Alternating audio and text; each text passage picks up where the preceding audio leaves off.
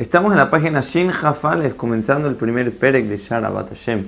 Y habíamos dicho que el proceso para llegar a tener amor verdadero hacia Hashem es adquiriendo la Prishut y tenerle temor, ir a Shamayim. Y nos explica el Jobot Alevot cómo es que funciona esto.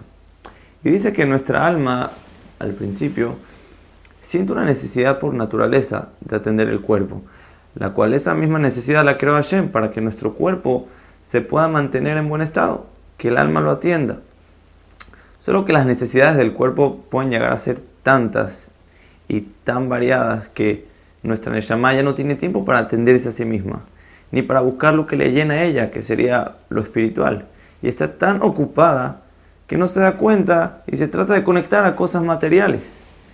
Y puede que hayan personas que lo aleno, lamentablemente pasan toda su vida sin darse cuenta.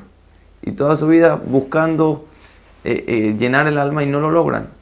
Pero en el momento que se llega a iluminar es la Neshama y se pone a pensar de lo que está pasando, empieza a captar qué tan insignificante es todo lo material.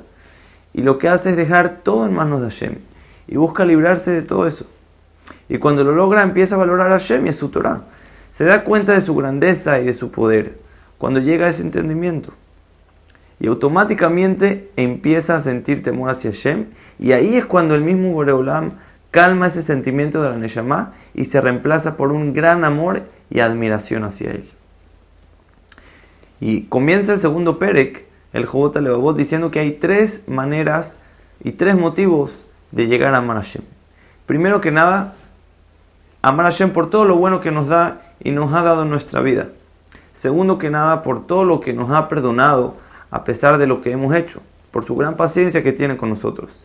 Y por último, el último motivo es amar a Hashem por su grandeza y poder, que ese es el amor del cual estamos hablando ahora y es el más elevado, ya que las primeras dos maneras que son amor que viene por un amor que nosotros tenemos con nosotros mismos, que al darnos lo que queremos y lo que nos hace bien, o al dejarnos pasar las consecuencias y castigos que deberíamos de recibir, amamos al que nos hizo todo eso.